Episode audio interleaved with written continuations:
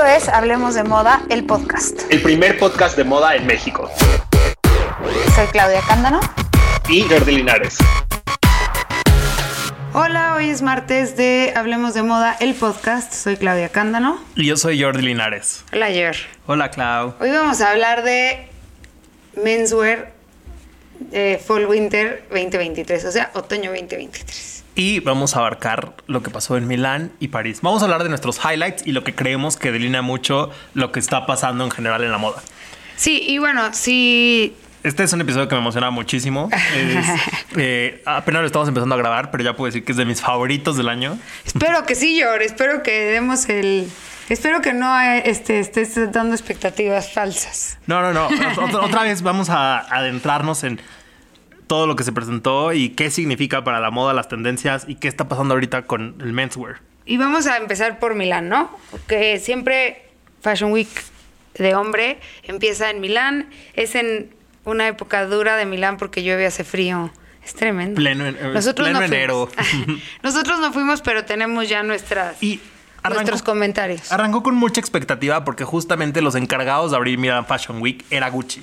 Entonces, este es el primer desfile de Gucci desde la salida de Alessandro Michele y todos querían ver qué iba a pasar. No hay un nuevo director creativo todavía nombrado. Es una colección que estuvo a cargo del equipo de diseño interno.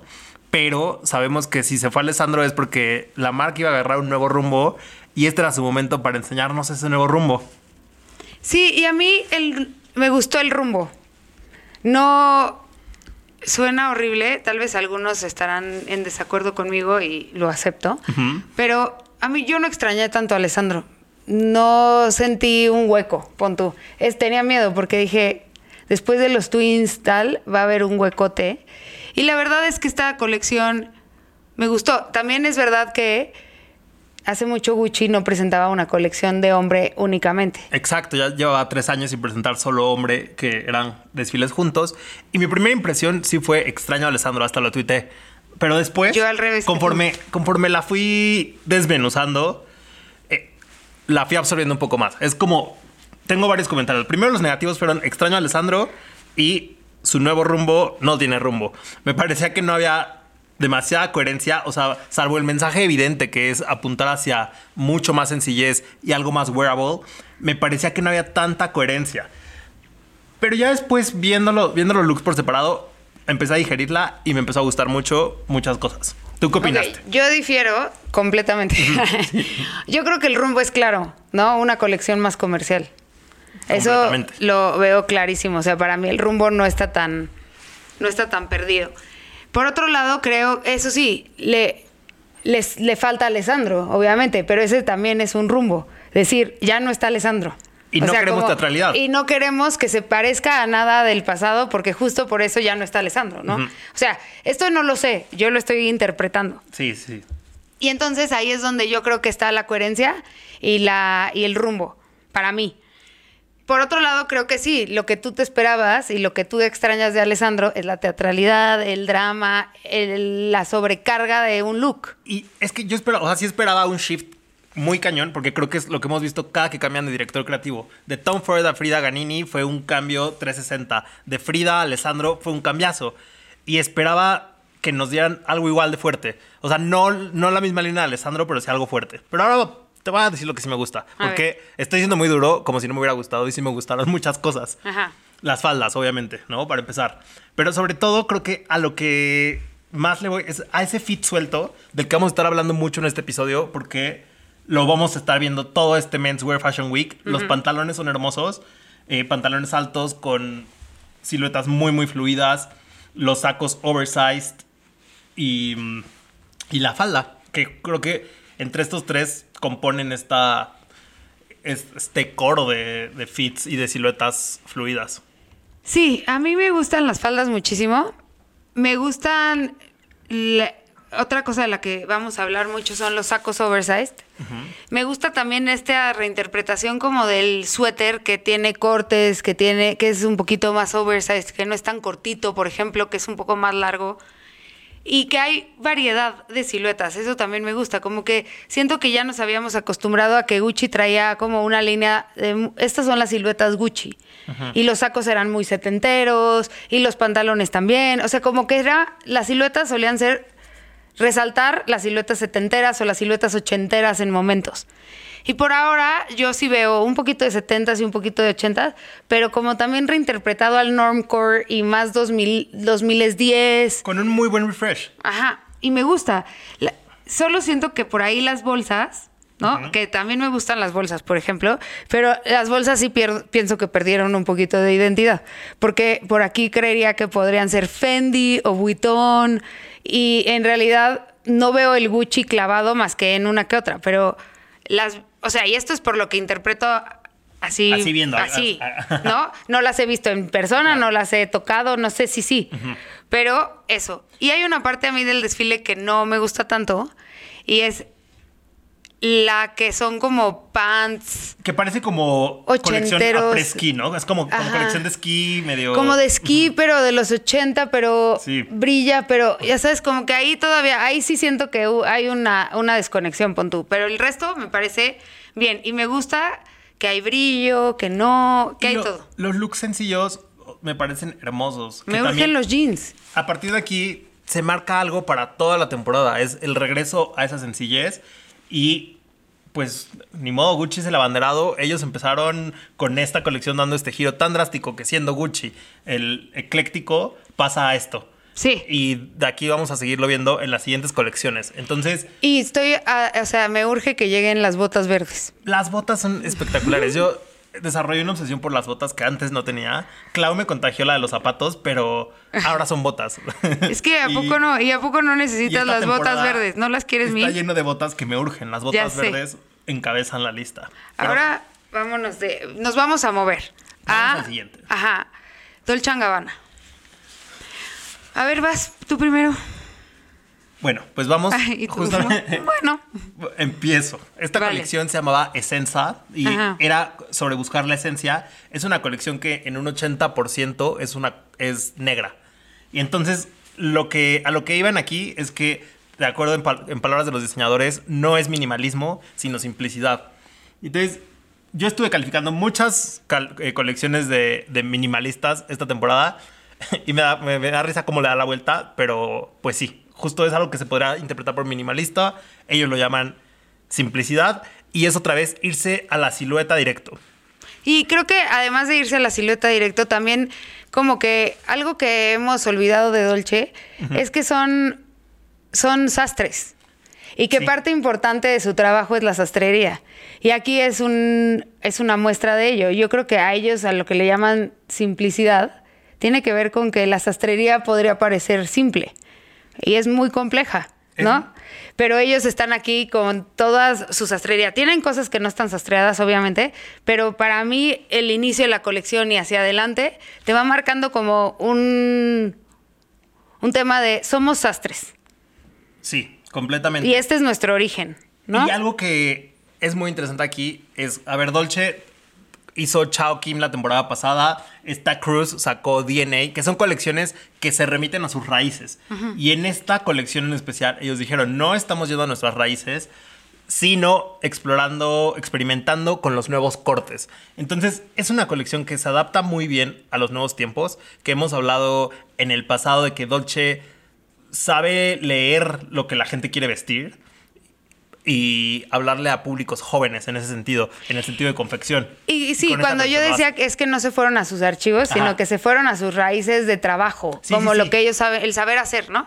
A mí me gusta una parte que tiene como normalmente en sus en sus colecciones masculinas no suelen desvanecer la, la línea de género, a veces sí y a veces no, pero aquí está En muy esta- desvanecida. En esta bastante. Y justamente la construcción de los de toda esta parte sartorial de los sacos utilizaron los cortes femeninos, o sea, con más, eh, más cintura y un poco más abultado hacia las Y caderas. más hombro. Y más hombro. Utilizaron el corte femenino de, la, de los sacos para hacer estos sacos masculinos. También hay fajas, por ejemplo, que los hombres normalmente, bueno, la faja del smoking, pero me refiero a la faja, a la faja tipo colombiano de Sí. que es para hacer cintura. Ajá. Es una colección muy hot. Y es, y tienen piezas de seda con una faja de seda, en, eh, todo en un, en un look monocromático. Por ahí hay un, una faja nude con un con una camisa blanca y una corbata negra. O sea, como que siento que también ellos están experimentando en el styling, buscando sí hacerlo un poco más simple. Más simple y al mismo tiempo esto que dijiste, que por primera vez vemos en su menswear como esta parte más atrevida de cruzar el género. Exacto. Y es un tema que también vamos a ver muy recurrente en esta temporada, así que anótense lo que también vamos a estarlo mencionando mucho en las siguientes colecciones. Exacto. Luego sigue Prada. Turú. Tun, tun, tun. Llevo una semana esperando hablar de este momento, o dos, no sé. Ya no sé ni cuánto tiempo ha pasado. Prada fue hermoso y otra vez eh, la palabra clave de Prada fue minimalismo. Y de acuerdo con las palabras de Miucha y Raf, querían minimalismo o al menos reducción. Y que fuera algo de confort, eh, algo práctico. Y creo que es la primera vez que ahora sí veo que se fusionan, bueno, incluso hay memes de la fusión de Prada, o sea, de Miucha De y Raf, ¿no? En este momento ya se ve que ya tienen como una forma de pensar en conjunto, no que cada quien pone sus ideas sobre la mesa y las fusionan, sino que ahora sí están trabajando, bueno, eso es lo que yo veo, ¿eh? igual y me equivoco, en conjunto. Yo siento que esta colección... Bueno, a mí me dio emoción esta colección y es una colección sencilla. Si la ves completa, no dirías wow necesariamente, ¿no? Pero a mí sí me generó un wow. No la he podido dejar de ver, la, he visto y visto y visto y visto y visto. Y eso es algo que a mí me emociona. Cuando no puedes dejar de ver una colección porque cada vez encuentras algo que te emociona, está chingón. Es que lo dijiste, le diste en el punto. Creo que toda esta temporada se trata de revisitar las colecciones y seguirte sorprendiendo, verlas a detalle. Prada, tal cual, no es de. No es de grandes momentos statement, pero sí. No es llamativa, pero sí. Entonces De acuerdo. es, es padrísimo. Empezando por la parte de sastrería, que tienen todo este saber hacer eh, de Prada, pero le incluyen los cuellos que, este es un dato que le tengo a Clau, son cuellos removibles. Nos- Ah, sí. llevamos es que llevamos preguntándonos. días preguntándonos Jordi y yo, pero a ver, lo que yo le decía a Jordi es, ¿se puede quitar el cuello? No, eso es lo que me interesa saber. Los trajes tienen cuellos muy picudos que son de colores y que también como que asoma un pedazo de la camisa debajo de la solapa y luego el cuello, que se repite mucho en la colección, pero sí son cuellos removibles. Luego Que tienen esta parte de como sus puffers que son inspirados en almohadas, yendo hacia esta parte de confort de la que hablan que quieren buscar minimalismo y confort. Y uno que me llama mucho la atención, que también creo que habla mucho de la esencia tanto de, de Prada como de Raf. Eh, bueno, Prada siempre ha sido una marca que explora mucho la utilidad y la funcionalidad de la ropa. Entonces, de pronto, el workwear, eh, la ropa de trabajo, la, la traen a la pasarela reinterpretándola. Y en el, al final de esta pasarela que terminamos con vestidos de suet, son realmente como baberos de trabajo, en donde mezclan trabajo, clase y género. Es un poco Un todo poco este todo. De las conversaciones que tienen, en- que llevan teniendo Prada, eh, Y- Miuccia Prada y Raf desde que empezaron.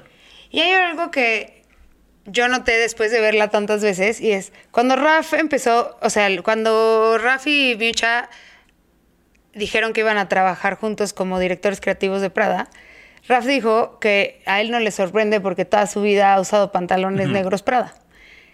Los primeros 27 looks de la colección son pantalones negros Prada.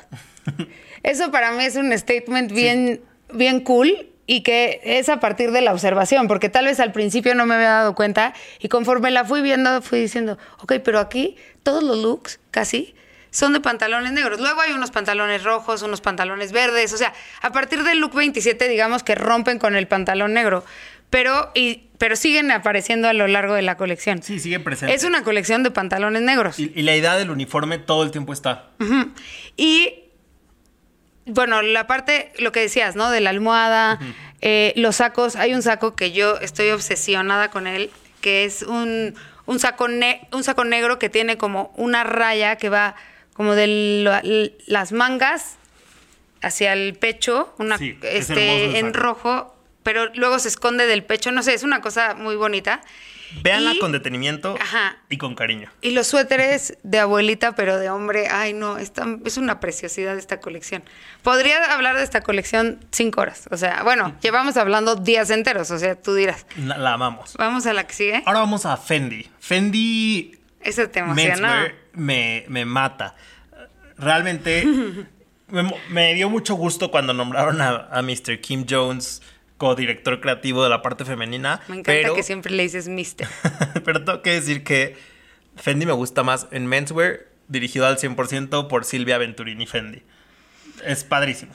A mí me gusta mucho cómo Silvia Venturini Fendi, también desde que dejó de hacer este Mujer. mujer, como que puso todas sus inquietudes y toda su emoción y tal en la ropa masculina. Entonces, también le da como un twist de desvanecer el género, que este es un común denominador hoy en la moda Sí, masculina. pero que sí es explícitamente eh, hablado por los creativos. O sea, no, no solo es una observación que tenemos recurrente nosotros, Sí. sino que Está sí está dicho. en sus notas de desfile, sí se habla de esto. Sí sigue siendo un tema a explorar. Y a mí me gusta que es una, si, si la ves en conjunto, es una colección bastante neutra, pero cuando vas a la profundidad, los cortes son complejos, tienen camisas sin mangas, tienen este abrigos oversized, bomber jackets de piel, o sea, hay muchas piezas que, que, te, te- que- te muestran un trabajo creativo interesante. La paleta de color otra vez es discreta, es mucho gris. Mo- Lila. Regresamos a lilas. Pero, ajá, lila es como lo más de color que hay, Ajá. pero igual es, es sutil. Pero es que hasta el lila cae en un, casi en un neutro. Casi en un gris. Es otra vez regresar a la practicidad que estamos viendo mucho. Ahorita voy a Siento mis- que vas a ahorrar por. Creo que vas a ahorrar por este. Un suéter de una manga. Ajá, 100%. Hay muchas piezas. Yo creo que aquí Fendi se convierte en el máximo representante de las eh, suéteres, playeras, incluso camisas de un solo hombro. Que también en Gucci vimos unas poquitas salidas así. Y en otras marcas se repite, pero Fendi lo lleva al máximo. Y la inspiración de, de estos looks particularmente es la, la vida disco de los 70 que justo habla como Silvia Venturini, que a ella le tocó el Studio 54, ella vivió como toda esta parte, ¿no? De, de borrar géneros a través de la cultura disco y lo retoma en esta colección. Y también borra el género en el beauty. Normalmente los desfiles de hombre, bueno, no Sí. me quiero meter en Ludovic Sancernan y demás, pero No, está bien, ni en Paloma Spain, pero de quiero hablar de las grandes. marcas grandes. Normalmente no experimentan en la barrera de gen- en, la- en dibujar el género a través del maquillaje o el pelo. Y aquí sí. O sea, de, de hecho hay un, no sé si es mujer o u hombre o no o una persona non binary, no sé. Tiene el pelo morado y entonces todo el tiempo estás haciendo como tus ojos te están diciendo borra el género. Sí, y es padrísimo que justamente traen un como un smokey eye muy difuminado que se les ve increíble. y alguno que otro pelito lila y está está cool, a mí me gustó. No es mi colección favorita, pero me gusta mucho. Y también hay unas faldas, ¿no, Yor? O es un pantalón casi falda. Creo que es pantalón, no estoy seguro. Por ahí hay uno que O si no, pienso que falda, puede ¿eh? ser una falda. Ajá, me parece que sí es Tal vez es una falda, creo que es una falda pantalón. Y una de mis piezas favoritas, porque también me la tengo que ver en persona para entender esa construcción, es un suéter que se ve como de cashmere, se ve calientito, pero es transparente. Ah, sí. Es un suéter gris que es súper transparente, pero al mismo tiempo se ve cozy Ajá. y con un bufandón. Un bufandón, loco. Como las de Lenny Kravitz, ¿se acuerdan de esa Ajá. bufanda que hizo meme? Bueno, pues Fendi las integra mucho en esta temporada, así que maxi accesorios. Ahora te voy a decir mi teoría conspirativa. que no es conspirativa, más bien es como de leer un poco la situación. Con todo este minimalismo, ¿no crees que nos habla como de que se viene un periodo difícil históricamente? Yo O sí sea, creo.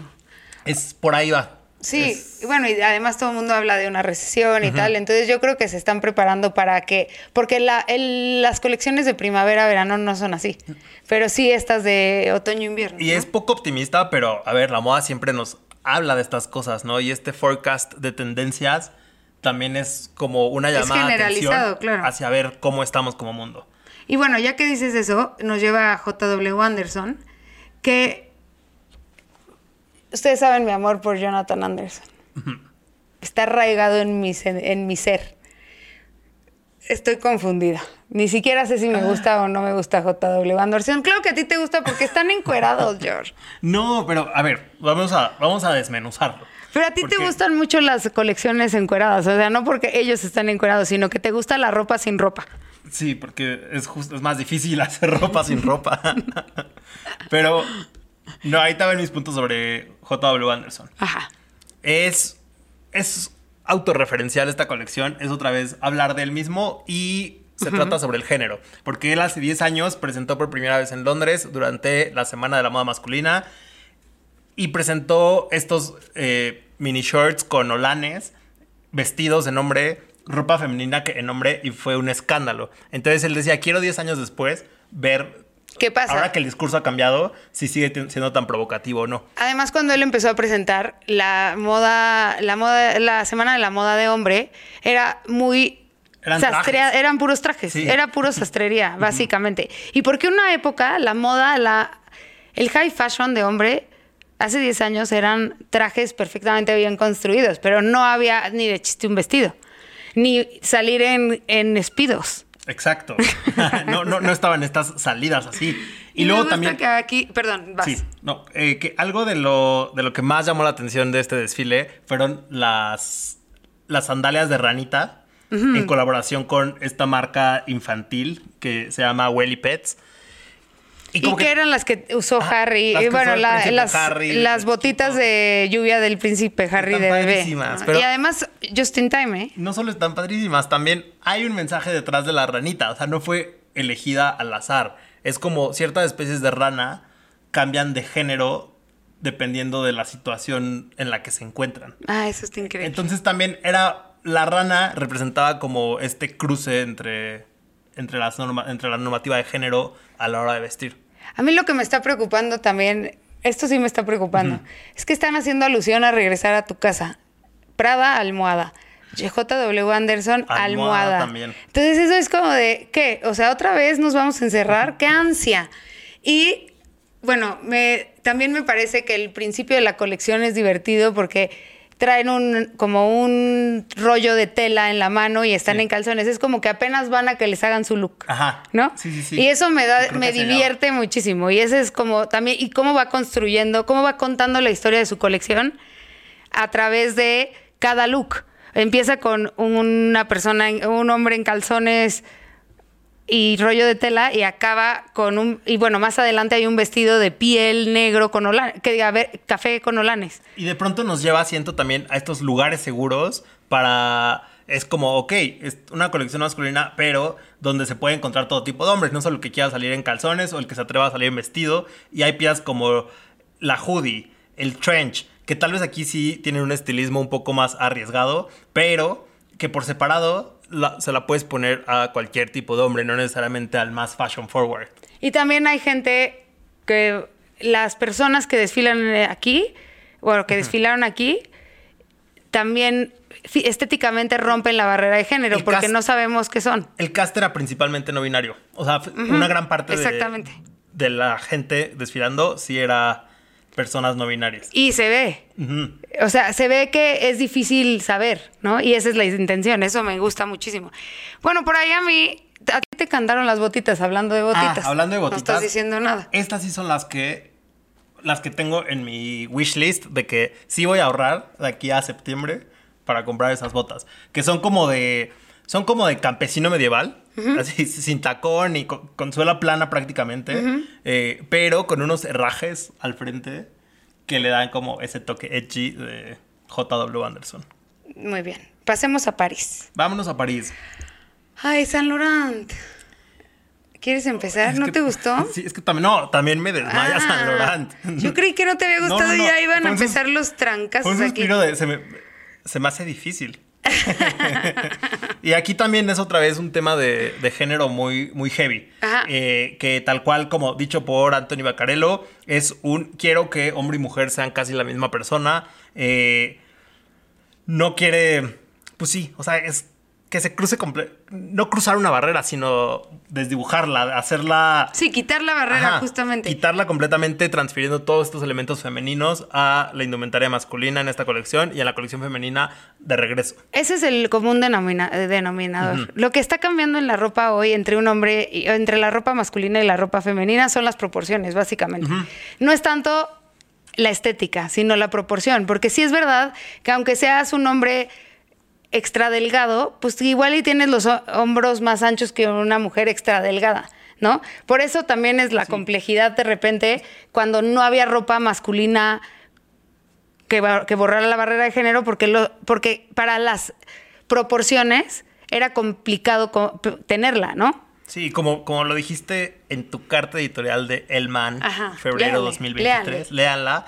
eh, es un tema de proporción. Es como si ya no existe la barrera, pero es real que eh, la construcción para hombre-mujer cambia Tiene que cambiar en un cuanto a proporciones, pero lo bueno de la oferta de esta nueva ola de ropa es que se están haciendo ropas para, para cada proporción, pero sin los limitantes de esto es de niño, esto De la es de niña. estética. Ahora sí, entremos full a Saint Laurent. No, es que yo lo que quiero decir es que quiero todo. O sea, los sacos me parecen increíbles, las blusas me parecen increíbles. Y digo blusas porque son blusas. son blusas. Este, eh, me parece que esto, esto que, que vimos en la colección eh, primavera-verano de, o sea, de la colección de Women's Wear, y a- que son las hoodies, o sea, como la- los vestidos con hoodie. Sí. Ahora vemos suéteres con hoodie Ahora lo vemos en, en- en la ropa de hombre. integrado, ¿no? Pero también con las sombreras supermarcadas. Eh, El Pussy Bow, que ha sido un elemento Sí. de, Saint Laurent mujer por Ajá. mucho tiempo. O sea, ya lo habíamos estado viendo en otras colecciones de hombre, la que fue en el desierto. Había mucho Pussy Bow, pero ahorita es en tela rígida, en tela más dura y extra grande. Sí.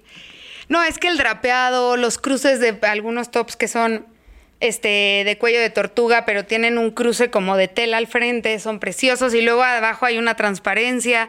Es que Mi escote favorito es ese que es cuadrado y profundo y baja hasta como una faja. que es como una blusa. camisa, es como si usaras el la camisa de smoking abierta. Ajá.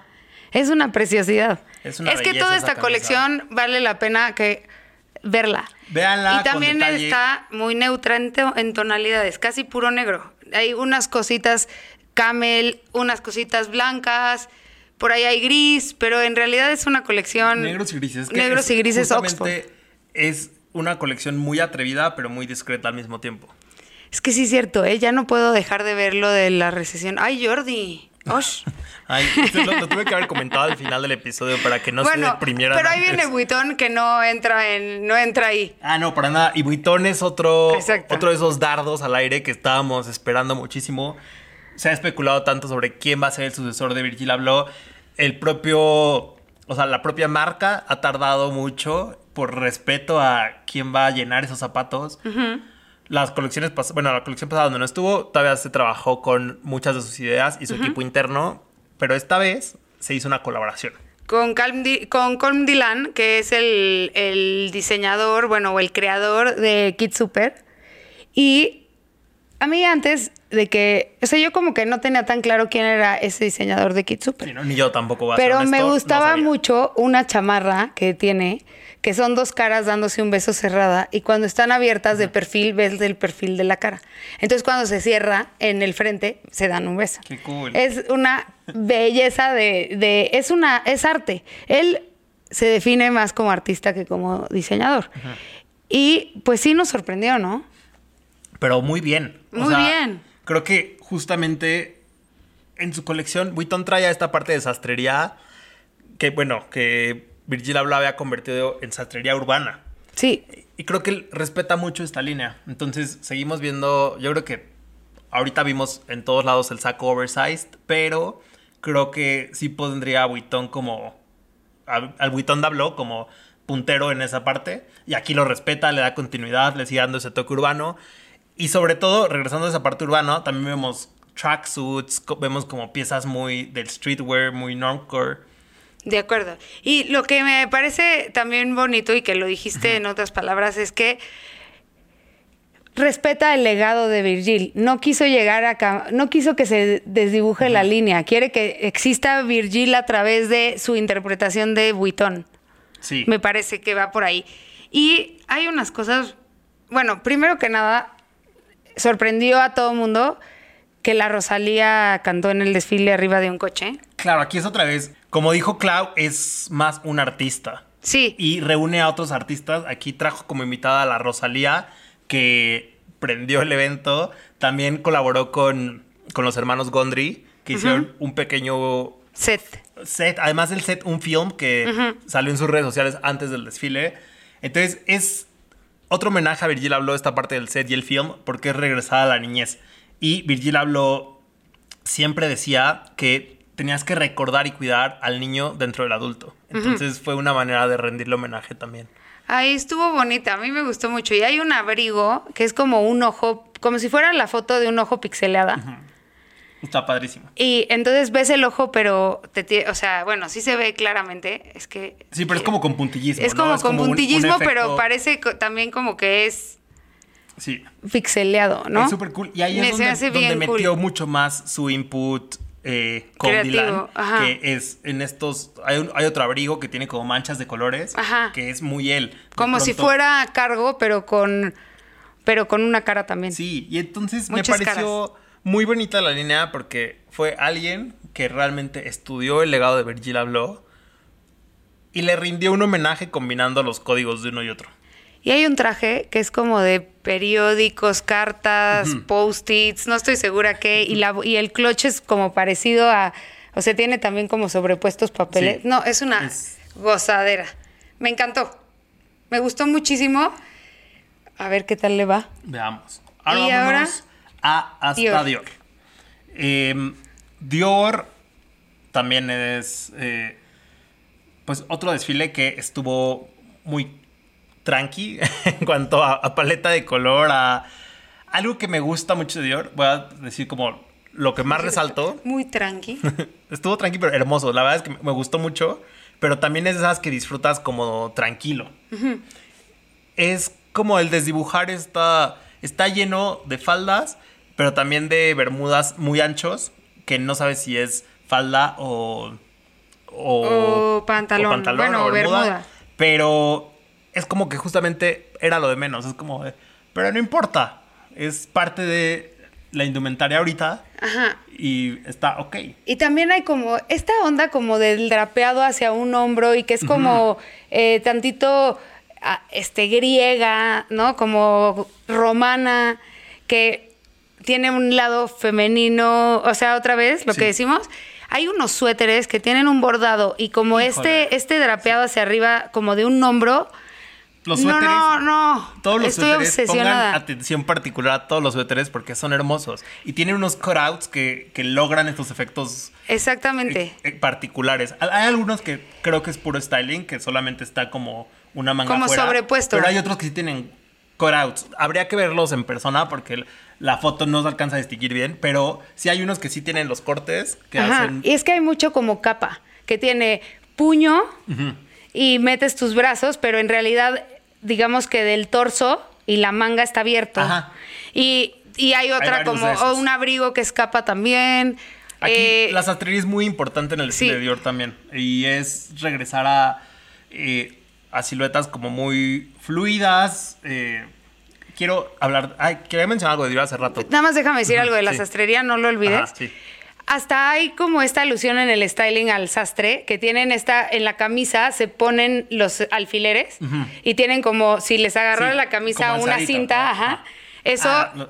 o sea, como Sí, esto. ya- ya sé cuál- cuál o sea, que está levant que está como si tuvieran una, una pulsera de, de donde pones los alfileres, como el cinturoncito del de los alfileres, ya sabes.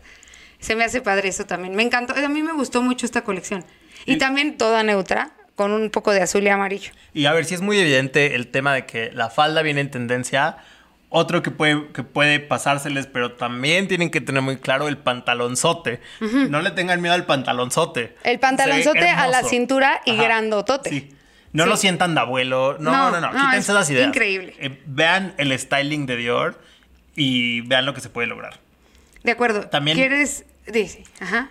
hay dos looks que tienen unos bordados súper bonitos. Ajá. Es uno que es un saco como con el cuello muy abierto y otro que es un suéter. Son de los primeros looks. Es el look 2 y el 4.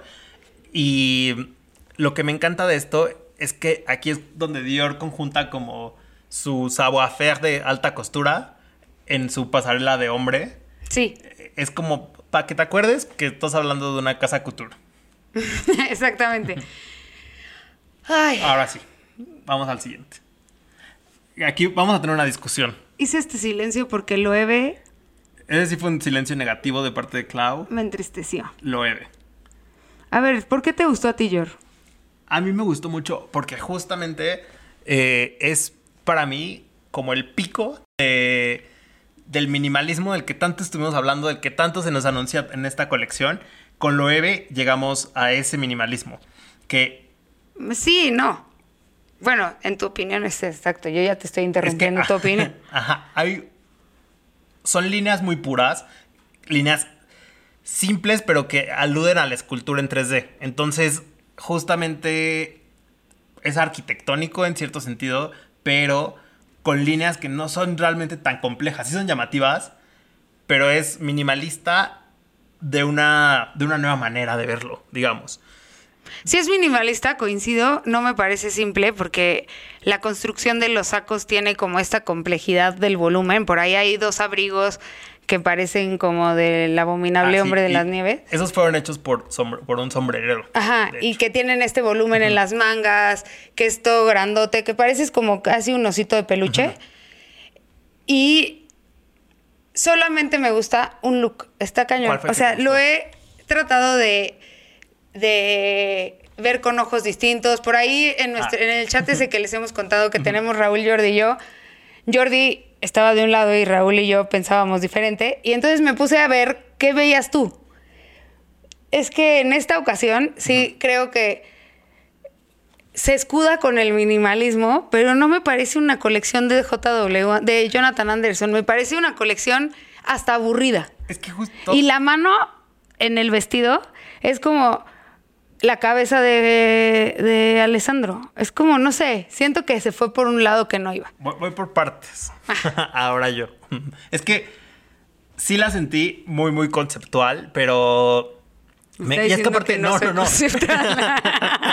pero justo, tú sabes que a mí siempre me gustan las muy llamativas. Y esta, que no es tan llamativa, pero sí, me gusta no, mucho. pero es que sí Y, te por gusta ejemplo, porque sí es llamativa. O sea, esta chamarra metálica rosa no es llamativa.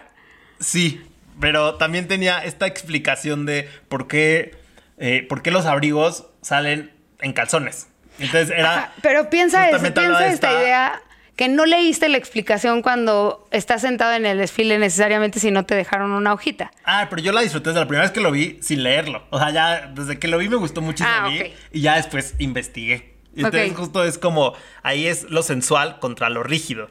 Y luego, es que eso es lo que me gusta, como yo escoger mis, mis top looks y ya luego cuando leo notas del desfile, ver si la atiné a cuál era el look importante y cuál no. ¿Y cuál es tu look este- favorito? Y esta vez sí la, la atiné en el... En los vestidos, ves que te dije que me encantaron. Ajá. Estos eh, como vestido túnica en donde sacan la manita. Pues justamente comentó sobre ese look Jonathan que llegar a ese look fue lo que le ayudó a crear la narrativa de todo el desfile. O sea que como que a partir de ese look es que se termina desenvolviendo todo. Yo, se nota.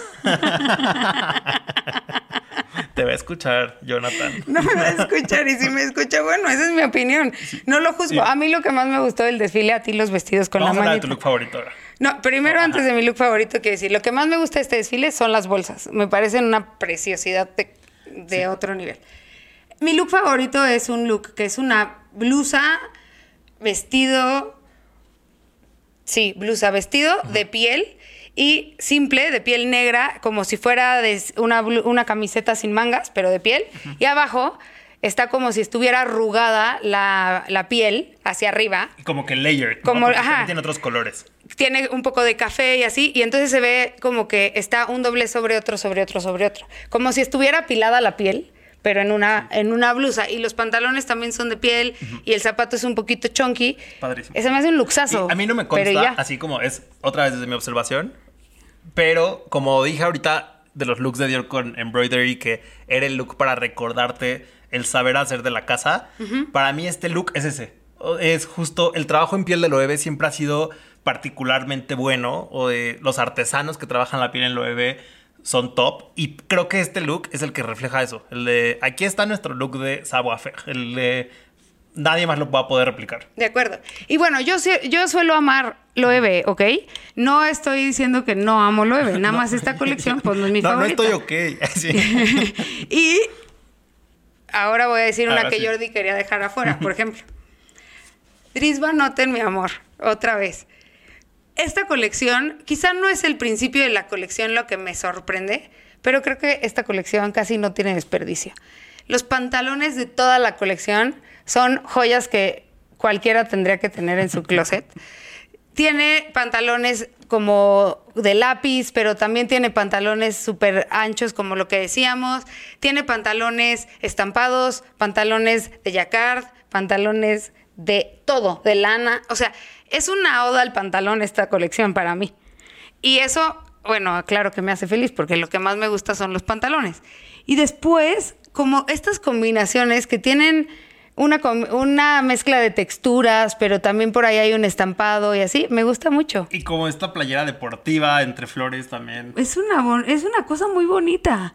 ¿No sientes? Y también después, también te va contando una historia porque empieza como muy oscura y así, y de repente también hay lila, eh, azul, amarillo, o sea, pero ningún color es muy potente.